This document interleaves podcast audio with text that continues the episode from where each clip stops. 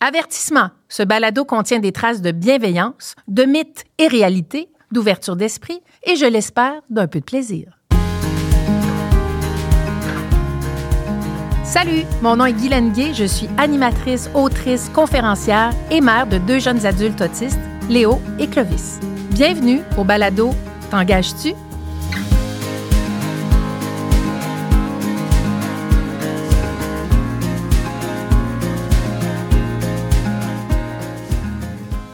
Le balado qui met en lumière les personnes autistes en emploi. Pour cet épisode dont le titre est Tout le monde au travail, c'est en fait une introduction à la notion de l'autisme et employabilité des personnes autistes. Et j'aurai le plaisir d'en parler avec mes deux invités en studio. Solène, qui est consultante en neuro-inclusion, qui est aussi une personne autiste, qui vit avec une douance et qui est TDAH. Bonjour Solène. Allô, ça va bien? Oui, ça va bien, toi? Oui, ça va très bien. Et on a aussi Jonathan qui est neuropsychologue. Bonjour Jonathan. Bonjour, ça va? Ben oui, ça va bien. Écoutez, euh, merci d'avoir euh, accepté mon invitation. On va se parler de beaucoup de choses aujourd'hui. Oui, ben on a un large menu. Euh, on a un large menu et je suis honorée de faire ça avec vous. On va commencer à la base, si vous voulez bien. Jonathan, comment on définit l'autisme? C'est quoi l'autisme?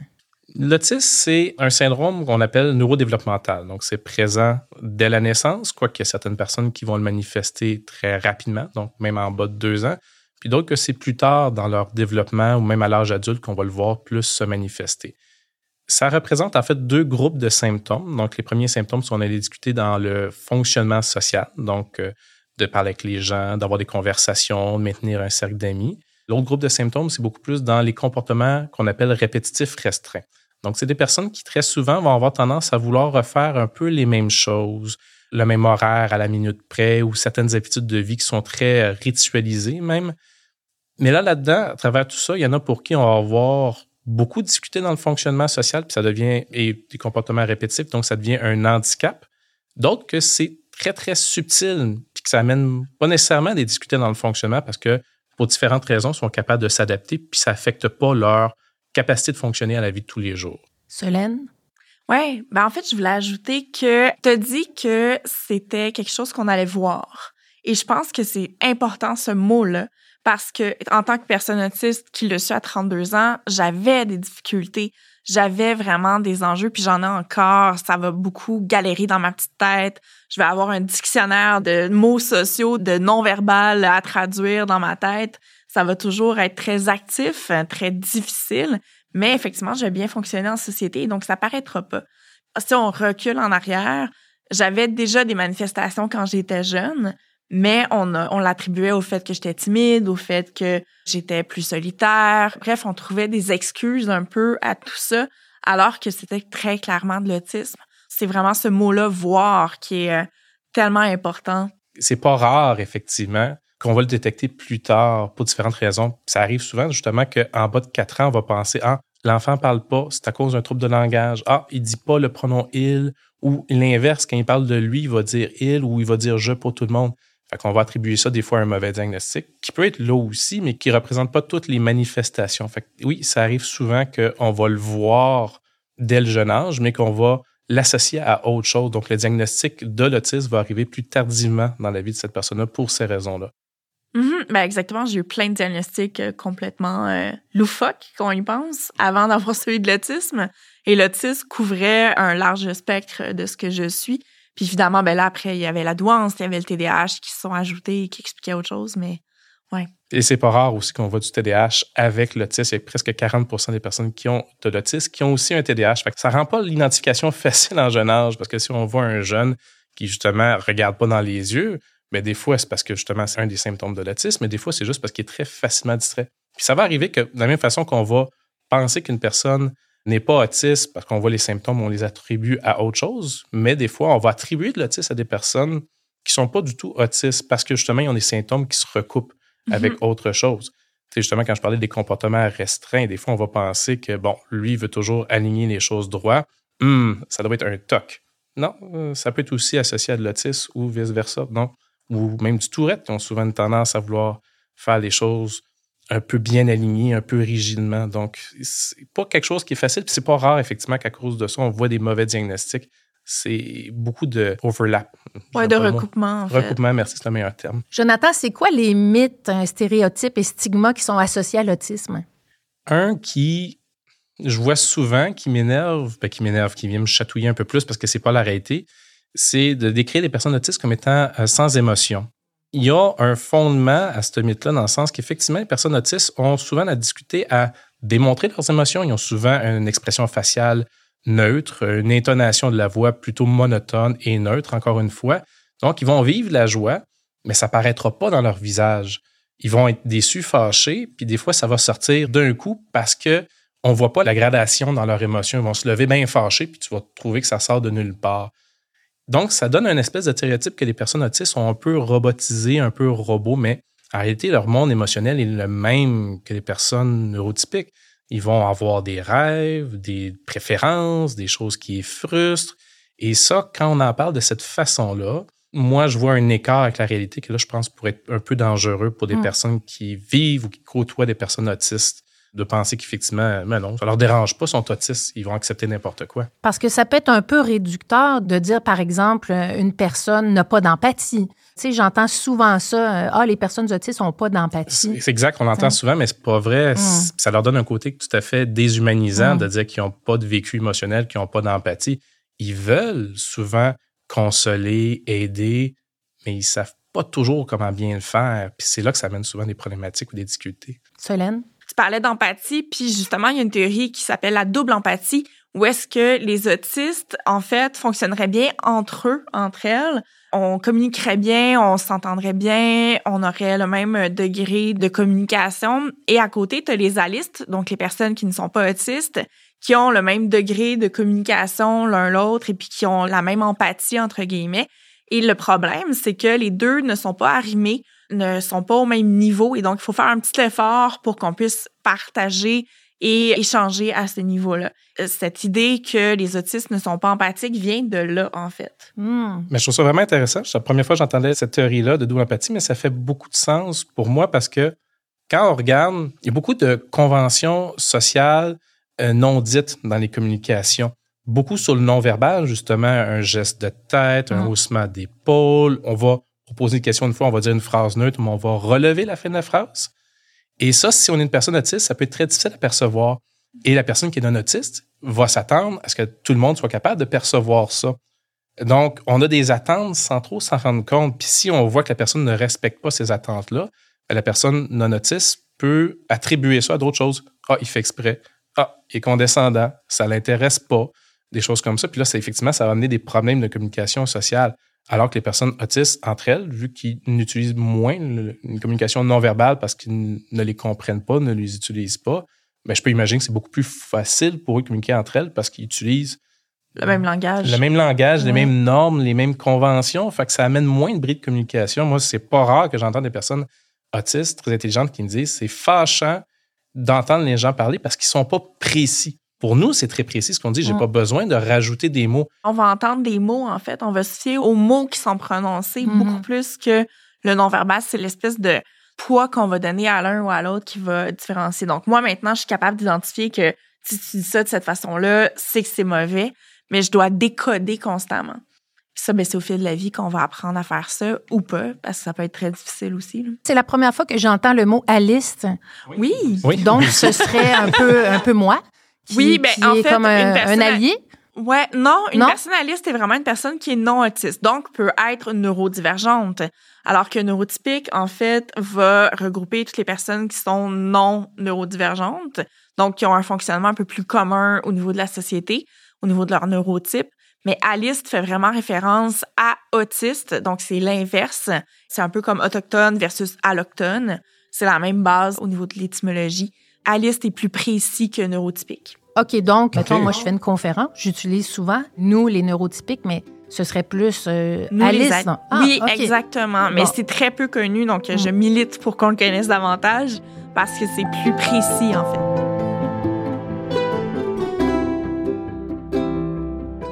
Donc, c'est important le vocabulaire hein, qu'on utilise quand on décrit l'autisme. Moi qui travaille en communication, je vois souvent dans des messages ou dans des articles le mot atteint ou le mot euh, Ouais. hein, Ou souffre. souffre. Nous souffrons d'autisme, mais pas toujours. Oui. Puis il y en a qui disent qu'on est handicapé, d'autres que non. Moi, personnellement, je le dis que je suis handicapée, mais ça va varier. Et puis, c'est vraiment fascinant. Il y a une étude de Stéphanie Fecteau de l'Université du Québec en Outaouais qui est très récente, qui est en cours d'analyse. Ils ont été voir les personnes autistes à travers le Canada qui sont francophones et leur entourage, donc les intervenants, les parents, etc. Et puis, ils ont demandé un peu quel terme était utilisé et c'est fascinant. Il y a une grosse différence par rapport notamment aux termes qui sont utilisés pour qualifier la personne. Donc, les intervenants et intervenantes vont beaucoup dire la personne TSA, le TSA, etc. Donc, vont beaucoup utiliser le diagnostic finalement, alors que les personnes autistes elles-mêmes parlent de personnes autistes justement ou d'autistes. Il y a une différence absolument incroyable entre les deux. Donc, il faut, faut faire des ponts là, entre, Oui, entre ben c'est ça. ça. Ben, c'est justement là-dessus qu'est ma thèse. Fait que Mhm. on en reparlera. On va lire ta thèse. Jonathan, euh, quels sont les impacts des préjugés sur notamment la représentation des personnes autistes ou la perception que les gens ont des personnes autistes? Si je reprends l'exemple de tantôt, comme quoi justement, c'est des personnes qui n'ont pas d'émotion, ben si on a cette impression-là à la base, avant de connaître une personne autiste, ben on va avoir des attentes, puis s'ils ne sont pas remplis, ben on va avoir, comme je disais tantôt, une réaction. Est-ce qu'on va attribuer ça à autre chose alors que c'est pas ça? En fait, même, j'irai un peu plus loin. En général, quand j'ai une personne autiste adulte dont je fais le diagnostic, je vais lui dire ne le divulgue pas aux gens. En fait, pas de ne pas le divulguer, mais si tu dois dire à une personne que tu es autiste, ne fais pas juste le dire comme ça parce que tu vas rentrer dans les préjugés de la personne.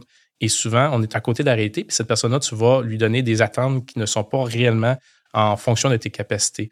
Donc, à place, va dire, disons, qu'est-ce qui accroche. Ah, oui, je m'excuse, je te regarde pas dans les yeux, mais c'est parce que j'ai discuté à maintenir le contact visuel. Donc, on évite le stigma de cette façon-là parce qu'on explique c'est quoi par la bande un peu l'autisme, mais sans être obligé de rentrer puis de voir après ça, ben, d'expliquer c'est quoi de l'autisme puis en faire une lecture alors que la personne elle-même, elle est juste une manifestation de l'autisme. C'est pas son rôle d'expliquer c'est quoi l'autisme dans toutes les situations, dans toutes les sphères de vie. Donc, en général, il y en a beaucoup. C'est très difficile de savoir qu'est-ce que les gens individuellement pensent de c'est quoi de l'autisme, mais ça peut avoir des ramifications, des impacts très, très larges, très néfastes aux personnes autistes, malheureusement. Oui, il y a autant d'autisme que de personnes autistes, Mhm. Oui, vraiment. Puis ça a un impact aussi au niveau professionnel. On a Mm. peu abordé ce sujet-là jusqu'à maintenant, mais en emploi, c'est quand même recommandé de parler de nos besoins, dire ou non qu'on est autiste, parce qu'il y a des gens qui veulent pas le dire parce qu'il y a encore beaucoup de discrimination, justement à cause de ça. Mais de nommer nos besoins va permettre à notre employeur de s'adapter à nous, de vraiment trouver des solutions avec nous pour notre emploi en tant que tel. Donc, il y a vraiment quelque chose d'important à parler de nos besoins, justement, de démystifier un peu ce qu'est notre autisme à nous. Ben, parlons-en euh, d'emploi, justement, Soline. Raconte-nous un peu, euh, c'est quoi ton travail? À la base, je suis professionnelle en ressources humaines, donc j'ai beaucoup d'années d'expérience là-dedans. Je travaillais surtout en dotation, donc à embaucher des gens. Et puis, à la fin de ma maîtrise en ressources humaines, j'ai appris que j'étais autiste. Et la vie, puis mes besoins m'ont mené à un emploi chez Prêt Disponible et Capable, qui est un organisme qui travaille en employabilité de l'autisme à travers le Canada. J'accompagnais des personnes autistes vers et dans le monde du travail. Donc, je leur démystifiais un peu ce qu'était le monde du travail. Et puis, finalement, quand ce contrat-là était terminé, j'ai décidé d'aller travailler auprès des entreprises. Donc, de les sensibiliser à qu'est-ce que l'autisme et la neurodivergence en général, de leur expliquer ce que c'est, de voir quels sont les impacts au niveau de leurs employés, de leurs équipes, au niveau de leurs gestionnaires également. Je les accompagne donc à changer leurs pratiques, à changer comment ils agissent, à changer un peu leur politique aussi même. Donc, c'est beaucoup ce que je fais par le biais de conférences, de formations, de balados comme aujourd'hui. Et puis, je fais ça un peu partout euh, au Canada, puis un peu dans le monde aussi. Qu'est-ce qui t'a amené à choisir euh, de travailler en ressources humaines? En ressources humaines, je suis un peu tombée dans le bain quand j'étais petite. Dans la potion magique, comme on dit, c'était un emploi étudiant. Et puis, euh, j'ai étudié en théâtre, en fait, à la base. Euh, ce qui est assez paradoxal qu'on pense que je suis autiste. Mais j'ai appris beaucoup de choses en théâtre. Et puis, je me suis rendu compte que les ressources humaines, c'était ce qui m'intéressait aussi en théâtre. Donc, de travailler avec les équipes, de trouver la bonne place à la, pour la bonne personne, de travailler en équipe à ce qu'on atteigne des objectifs communs. Je trouvais ça vraiment riche. et puis euh, de faire en sorte qu'on a un impact sur le bien-être des personnes et puis qu'ils puissent euh, s'épanouir dans l'emploi, en l'occurrence. Solène, j'ai entendu que tu avais reçu ton diagnostic plus tardivement. Est-ce que je me trompe, Jonathan, ou les filles sont un peu passées sous le radar de l'autisme? Est-ce qu'il y a une différence d'évaluation diagnostique entre les femmes ou chez les hommes? Il n'y a pas d'évaluation différente dans le sens que c'est les mêmes critères qu'on va rechercher. La différence est beaucoup plus dans le sens qu'on va voir des symptômes moins intenses chez les filles et chez les femmes adultes qui ont de l'autisme que chez les hommes pour différentes raisons, pour différentes hypothèses. Entre autres, puis ça, je trouve ça drôle que tu le mentionnes, c'est fréquent chez les femmes adultes qui ont un diagnostic tardivement, donc à l'âge adulte, qui est fait du théâtre en jeune âge. C'est quelque chose qui revient souvent. Puis probablement que de faire du théâtre, ça, le théâtre, c'est beaucoup, oui, on apprend des textes, mais c'est aussi les expressions faciales, les gestes qui sont exagérés. Donc, il y a beaucoup de personnes autistes qui m'ont confié que, en fait, c'est comme ça qu'ils ont appris qu'il fallait faire des gestes. Encore là, ce qui est drôle, c'est qu'ils vont souvent dire, je sais pas exactement pourquoi je le fais, mais les gens le font et c'est positif. Donc, quand on fait l'évaluation après ça, on les voit, ces gestes-là, puis on fait, ah, OK, ben, c'est moins frappant que chez une personne autiste où est-ce que la manifestation des symptômes est plus sévère. Encore là, donc, pour résumer, c'est que les femmes ont souvent plus d'aptitude à, j'aime pas le terme, mais camoufler les symptômes. Masquer, oui. Masquer. Même là, ce que j'aime pas dans ce terme-là, c'est que comme ça veut dire qu'il y a quelque chose à cacher, Mm-hmm. ce que je trouve moins approprié, mais c'est quand même, ben, c'est le terme clinique. Donc, euh, pour être sûr qu'on parle tous le même langage, les femmes ont souvent plus d'aptitude à le cacher. Puis même en jeune âge, on sait que les filles neurotypiques ont des meilleures aptitudes sociales que les garçons au même âge. Donc, vu que c'est un diagnostic qui passe beaucoup dans le fonctionnement social, ben, on va remarquer beaucoup plus le jeune garçon autiste parce qu'il va avoir vraiment des aptitudes sociales beaucoup moins élevées que le reste du groupe. Alors que la fille autiste dans un groupe d'une classe mixte, disons, on peut-être moins le remarquer qu'elle sort du lot au niveau des aptitudes sociales. Donc, il y a comme plusieurs raisons pourquoi ils vont être moins intenses dans leur manifestation. Mais sinon, comme je disais tantôt, c'est les mêmes symptômes. Discuter au niveau du fonctionnement social, puis une tendance à des comportements répétitifs restreints. Ouais, d'ailleurs, je regardais c'était quoi les critères de l'autisme parce que ça fait longtemps que ça me fascine, puis je me reconnaissais pas. Il a fallu que je lise des témoignages de femmes pour que je fasse Ah ben oui, peut-être. Mais tu te reconnais un peu dans ce que dit Jonathan? Oui, tout Oui. à fait. OK. Ouais, puis d'ailleurs, c'est intéressant parce que c- il faut être socialisé femme pour que ça passe plus.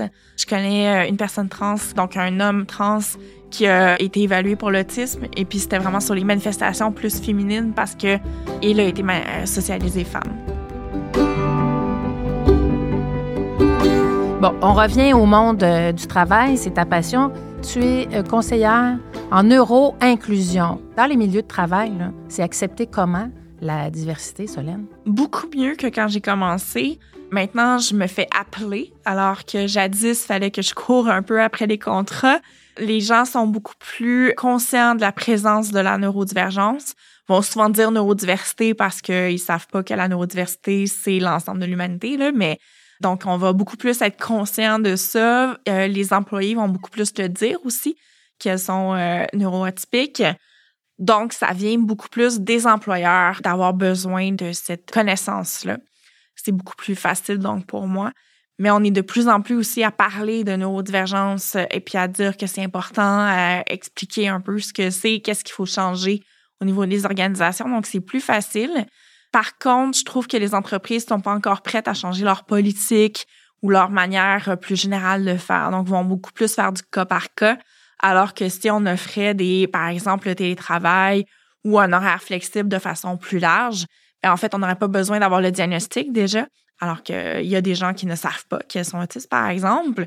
Moi, j'ai su, j'avais 32 ans, tu sais, mais j'avais autant de besoins avant, tu sais, Mhm. j'étais la même personne avant. De l'offrir à tout le monde permet de ne pas avoir besoin du diagnostic et de ne pas dévoiler aussi le diagnostic. Jonathan? Il y a quelque chose d'intéressant aussi parce que tu parles un peu de, dépendant du milieu, dépendant du moment de ta vie, tu avais ces besoins-là, mais c'était pas aussi intense.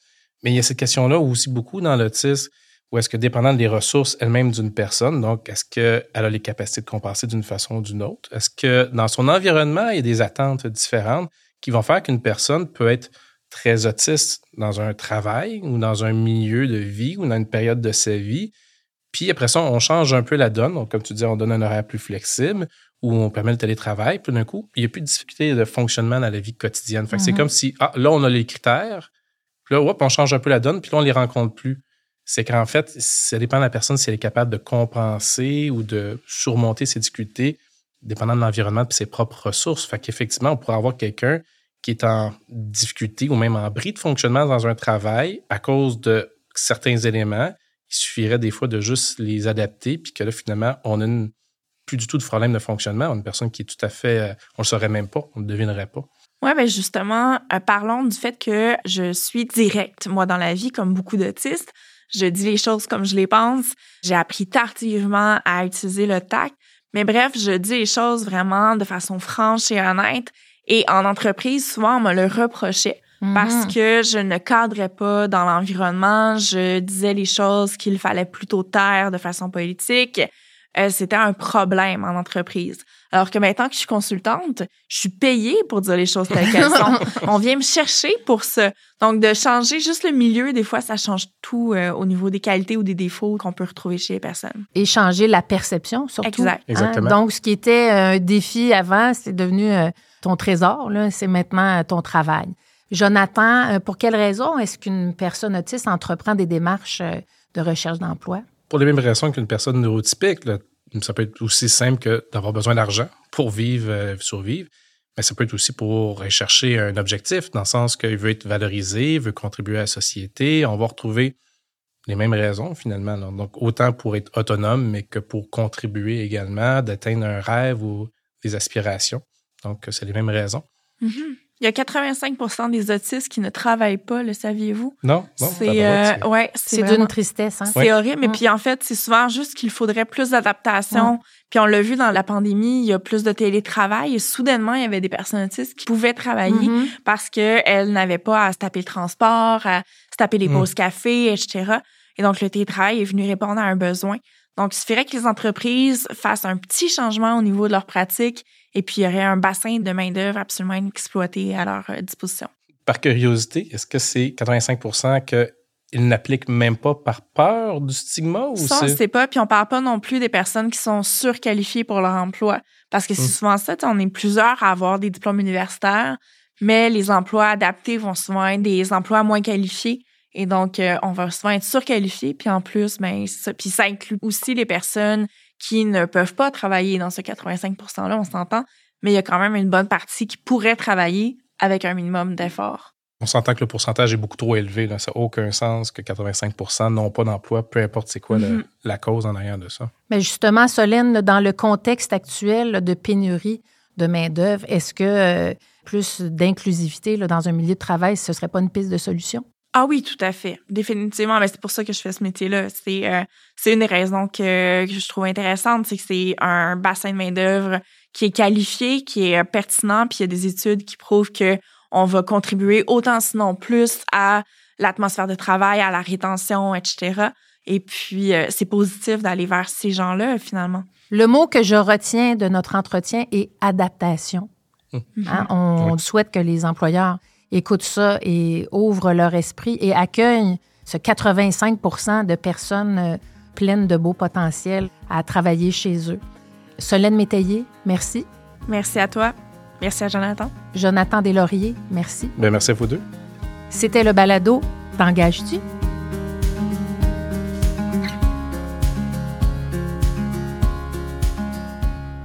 Cette initiative a été réalisée grâce à la participation financière du gouvernement du Québec. Nous souhaitons remercier Sphère, coordonnateur de l'appel de projet visant l'intégration en emploi des personnes autistes.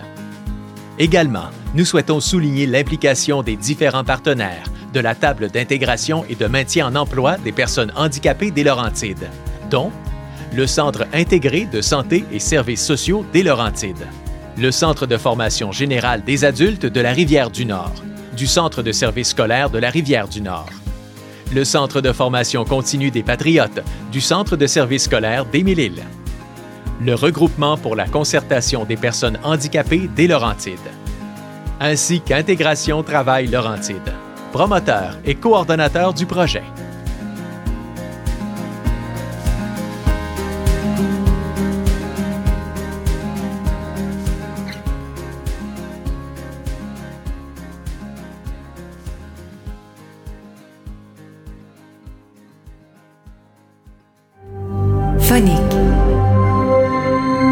Le fin son de l'histoire.